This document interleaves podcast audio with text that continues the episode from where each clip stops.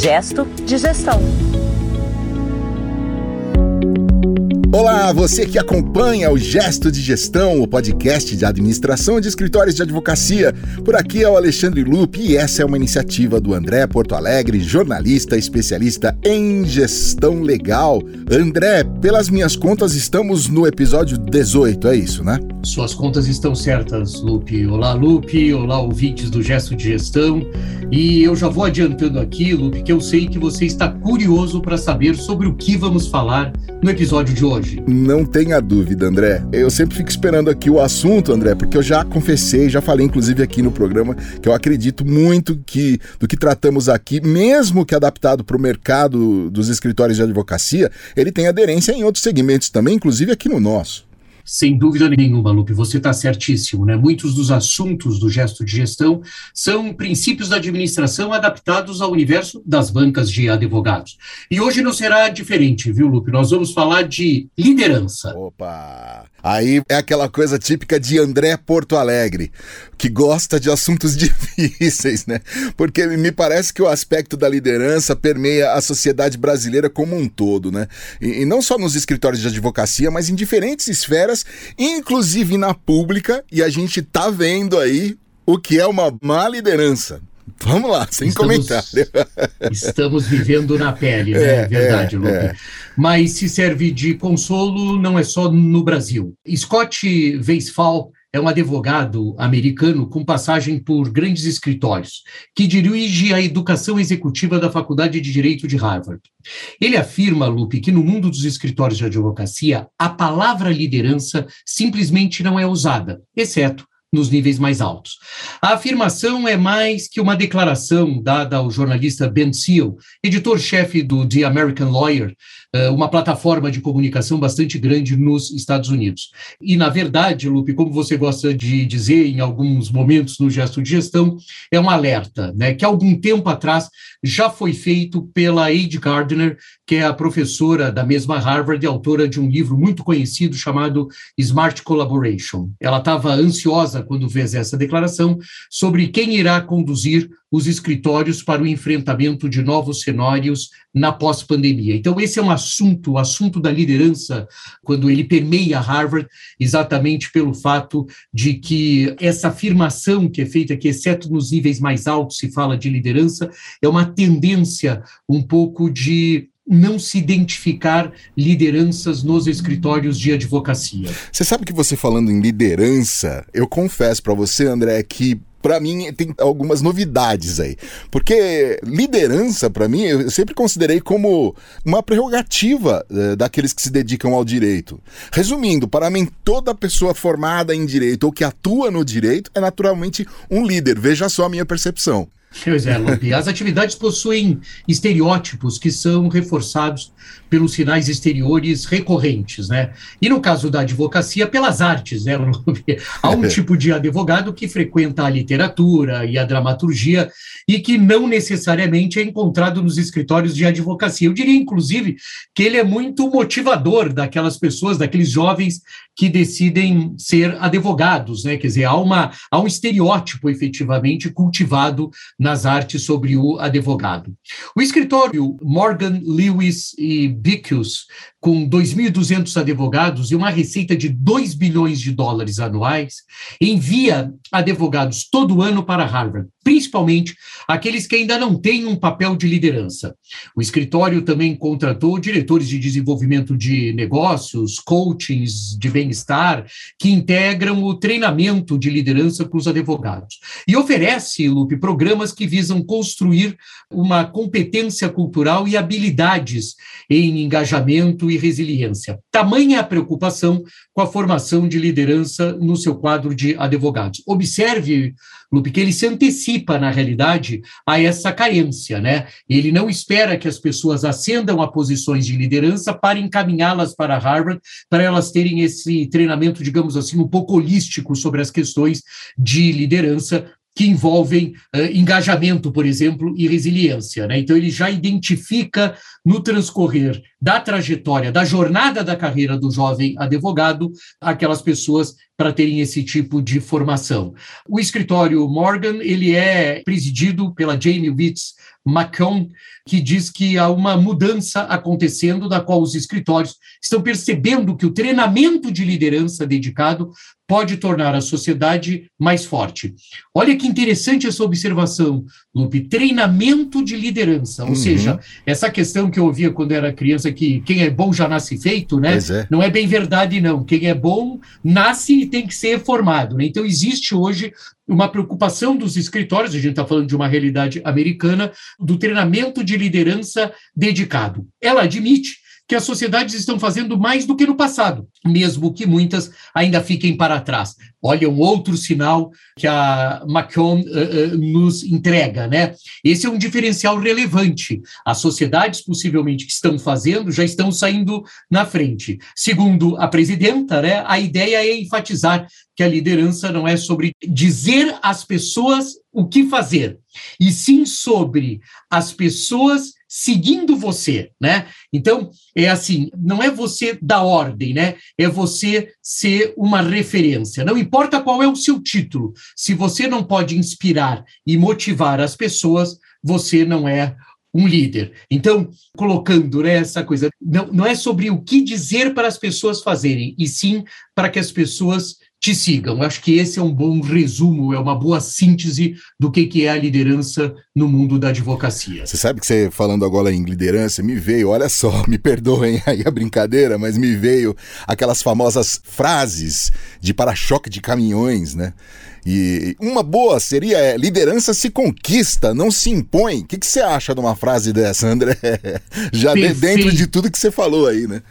Perfeito, Lupe, exatamente isso. A iniciativa do Morgan Lewis contrasta com o que o consultor de escritórios de advocacia, o Tim Cochran, observa. Né? Segundo Cochran, há um número surpreendentemente pequeno de sociedades de advogados com qualquer tipo de programa formal de desenvolvimento de liderança. Então, quando ele coloca o contrasta, né, é que a iniciativa desse grande escritório americano está exatamente uh, no contrapé daquilo que os escritórios costumam fazer e aqui volto a dizer um programa formal. Eu acho importante a gente frisar isso, Lupe, porque às vezes a gente tem uma ideia, né, de que não há necessidade dessa sistematização, dessa formalização de alguns programas de treinamento, principalmente quando se fala de liderança, né? Às vezes a gente acha que tem coisas que não podem ser aprendidas e isso uh, realmente não é verdade, né? E para esse especialista, o Cochrane,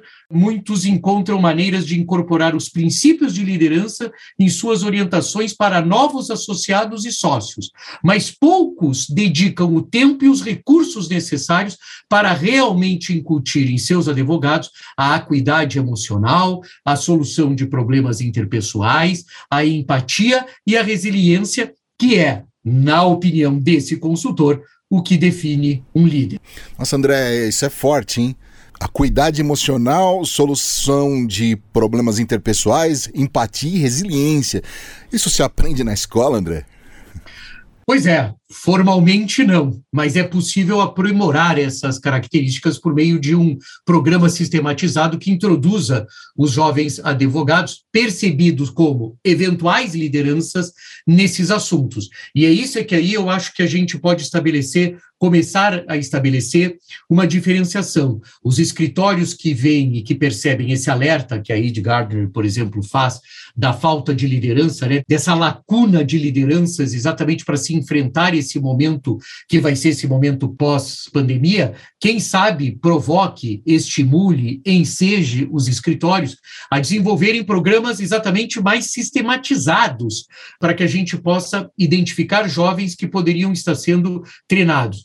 Ou identificar jovens, Lupe, que poderiam aprender isso na escola, como você perguntou. Né? A Universidade de Harvard não está sozinha nesse tipo de iniciativa de promover lideranças nos escritórios de advocacia ou de aprimorar, né, treinar essas lideranças para escritórios de advocacia. A Universidade de Nova York e o Neuro Leadership Institute executaram um programa de cinco meses com sessões virtuais e presenciais e coaching de equipe com o objetivo exatamente de preparar líderes para o Dentons. Né? Só para lembrar aos nossos ouvintes, o Dentons é o maior escritório do mundo em número de advogados, com mais de 10 mil profissionais e uma receita na ordem de 2,3 bilhões de dólares. Então, Lupe, você há de convir comigo que com 10 mil profissionais, uma preocupação que o Dentons pode ter, e é muito pertinente que tenha, seja com a liderança. Já o Hogan Lovells, também um grande escritório americano, com 2.800 advogados e uma receita de em torno de 2,2 bilhões de dólares, promove um curso de liderança projetado com a Oxford Business School. Olha que coisa interessante, então. Temos Harvard se dedicando a isso, temos a New York University, né, a Universidade de Nova York se dedicando a isso, e temos a Oxford Business School se dedicando a isso. Nesse caso específico do Hogan, ele atendeu 17% dos advogados. O modelo, mais uma vez e recorrentemente, inclui o coaching individual e um modelo chamado de aprendizado de ação, que identifica um desafio de liderança para cada participante se concentrar durante o treinamento. Adorei esse nome, viu, Lupe? É. Vou fazer um gesto de gestão chamado aprendizado de ação. Boa, boa, baita título. Achei isso sensacional, né? Olha só, as pessoas aprenderem a agir, né? É, né, e um desafio de liderança para que as pessoas resolvam determinados problemas. Achei sensacional. A diretora de desenvolvimento profissional do Hogan, que é a Hater Book, diz que o objetivo do escritório é introduzir os elementos de liderança ao longo da trajetória que abrange a carreira de um advogado. Outro aspecto, Luke, que eu acho sensacional, essa questão de que a formação de um advogado, acho que a formação de todos os profissionais, mas uhum. vejo isso muito no mundo da advocacia, é esse aprendizado praticamente constante e permanente, né? Essa ideia de que um bom advogado é um advogado que está sempre posto à prova do seu talento e sempre tem que introduzir novos conhecimentos, novas competências, até mesmo porque a advocacia tem um caráter, e dentro dos escritórios isso é muito percebido, um caráter muito dinâmico. Então, olha que interessante que existe uma diretora de desenvolvimento profissional preocupada exatamente em introduzir elementos de liderança ao longo da trajetória que abrange a carreira de um advogado. Quer dizer, isso é efetivamente investimento. Eu ouço muito, viu, Lupe, tem que fazer uma questão aqui, eu ouço muito alguns líderes, né, sócios de escritórios, ah, eu investi no advogado, etc e tal. A gente tem que entender também um pouco o caráter desse investimento. Aqui me parece que há efetivamente um investimento. A orientação, sobre esse caso específico, se concentra em aproveitar os pontos fortes um do outro. Né? Os júniores e plenos se aprofundam na gestão dos outros e na tomada de decisões, Outro aspecto importante, né? Aí eu acho que permeia e é transversal a formação de qualquer profissional, cada vez mais relevante nos dias de hoje, não só para os advogados, que é a tomada de decisão. E já para os sêniores, se trabalha com a inteligência emocional, gestão e colaboração. Olha que três elementos interessantes para quem já está mais no ápice da carreira, né? Inteligência emocional, algo que às vezes eu acho que falta nas lideranças de uma maneira generalizada, uhum. gestão e colaboração. A sociedade contrata, olha só, Lupe, atores para ajudar aqueles que estão em vias de se tornar sócios para praticar essas situações, respondendo às necessidades de clientes eventualmente irritados e advogados eventualmente desmoralizados. Esse é exatamente o retrato que a Hater Book coloca como diretora de desenvolvimento profissional. Bastante interessante, né? Cara, é incrível esse trabalho. De verdade, você, você citou aí três grandes escolas, três grandes, é, três grandes entidades, já vamos chamar assim, na educação mundial aí, que é, é o sonho de consumo de muita gente.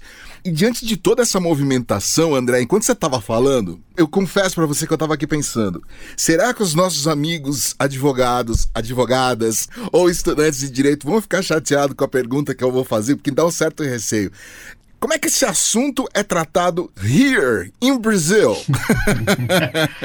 é, em Pindorama, né? É, como eu acho que, como eu acho, como eu adoro esse é, nome, Pindorama, eu acho que a gente tinha que se chamar Pindorama. Todo esse cenário, por mais incipiente que seja para o mercado americano, Lupe, representa uma avalanche de ações se comparado com a inércia dos escritórios e, infelizmente, das faculdades de direito no no Brasil. Alheios ao futuro e submersos na elaboração de planos de carreira, orientados muitas vezes para atender a demanda do advogado júnior que quer um estagiário para dar ordens, né? Os responsáveis pela gestão legal no Brasil uh, não pensam no futuro dessa maneira, né? Dessa maneira como nós estamos vendo ser pensada nos Estados Unidos. E se negam a reconhecer a importância da inteligência adaptativa, exatamente aquela que lida com as mudanças, né? Também gosto muito dessa palavra, viu, Lupe? A inteligência adaptativa é aquela que, que eu acho que todos os profissionais que estão agora adentrando no mercado, nós, não nós dois, né, Lupe? Já somos dois macacos velhos, mesmo assim temos que ter essa inteligência adaptativa, né? Mas isso é fundamental e, e, essa característica é imprescindível ao líder de um escritório de advocacia. Em um mundo cada vez mais volátil, a resiliência, a flexibilidade, a adaptabilidade serão mais importantes do que nunca, né? Para Kim Cooper Schmidt, presidente eh, de um grande escritório também americano, com mais de mil advogados, o Akin Gup, Strauss, Hellwig Field, que a gente conhece mais como Akin Gup, e uma receita para acima de um bilhão de dólares, no atual momento, goste ou não de ser adaptativo, o advogado não vai ter escolha. Né? A cultura de autonomia dos advogados, incentivada pelos escritórios, distanciou essas estruturas, principalmente no Brasil, estou falando do Brasil, respondendo à tua pergunta, de promover programas sistematizados né, de liderança, assim como faz a grande maioria dos clientes, principalmente a indústria. E isso, viu, Lupe, é uma coisa curiosa, porque muitos dos clientes atendidos pelos escritórios brasileiros estabelecem esses programas de liderança, né? E os escritórios ficam tão, como eu já falei várias vezes aqui, em si mesmados nessa questão do direito, que em algumas vezes perdem a oportunidade de acompanhar esse tipo de iniciativa. Eu gostei de uma coisa que você colocou aí, nessa questão desse último escritório que você citou, é o, é o tal do goste de ser adaptativo ou não, né? Bom, André, mais uma vez aquela sensaçãozinha de que esse assunto ainda rende muitos gestos de gestão aí, mas como sempre acontece, você vai encerrar esse episódio. Por isso, antes da sua partida, aquela pergunta de todo o episódio é qual o gesto de gestão desse EP número 18? Perfeito, Lucas. Você sabe que o nosso gesto de gestão tem o propósito de abordar diferentes temas para a reflexão dos ouvintes, né? Sem a pretensão de esgotá-los ou de dar soluções definitivas. Então, assim, respondendo o teu eu sempre fica com essa sensação de quero mais, né? Porque o nosso papel, na realidade, é de encaminhar os assuntos com pistas para o aprofundamento do tema. Por isso, o gesto de gestão do episódio 18 é uma provocação eh, do Thomas Clay da Altman Whale, uma das principais consultorias em gestão legal do mundo. Whale gosta de dizer que a hora faturada hoje paga o salário hoje, mas o tempo gasto em treinamento de liderança paga as contas pelos anos seguintes. Olha que frase uhum, sensacional, né? uhum. né? A hora faturada hoje paga o salário de hoje, perfeito, vai pagar. Mas o tempo gasto em treinamento de liderança paga as contas pelos anos seguintes. Observadores atentos como Clay alertam para o fato dos escritórios, inclusive os brasileiros, confundirem a geração de negócios com liderança. E por isso promovem os fazedores de chuva, né, as posições proeminentes. Esses tendo ou não os chamados soft skills, né, esses conhecimentos para ter sucesso no papel de líder e para o que invariavelmente falta tempo. Então, uh, os líderes não são necessariamente aqueles que geram negócios, que é uma maneira muito particular que o mercado brasileiro vê. É claro que a pessoa que gera negócio, Lupi, é fundamental, uhum. mas esse não necessariamente é o líder. Né? Uh, ben Seal é um jornalista americano especializado em gestão legal e considera que em todos os níveis de um escritório de advocacia, o significado de liderar está mudando. E à medida que essas sociedades de advogados aumentam de tamanho, a atenção sobre esse assunto tende a crescer. Programas inadequados de desenvolvimento de, de liderança podem não ter obtido resultados positivos no passado, mas o futuro não oferece tal perspectiva. De novo, uma situação que é o seguinte: ou é ou não é, né? Não vai ter é. escapatória. É verdade, André. Só fazer uma, uma brincadeira com você. O Ben Seal, que você citou aí, que é jornalista americano, que é especializado em gestão legal, ele é o André Porto Alegre americano. Só não vale, não vale. Vamos ver se ele tem um podcast também.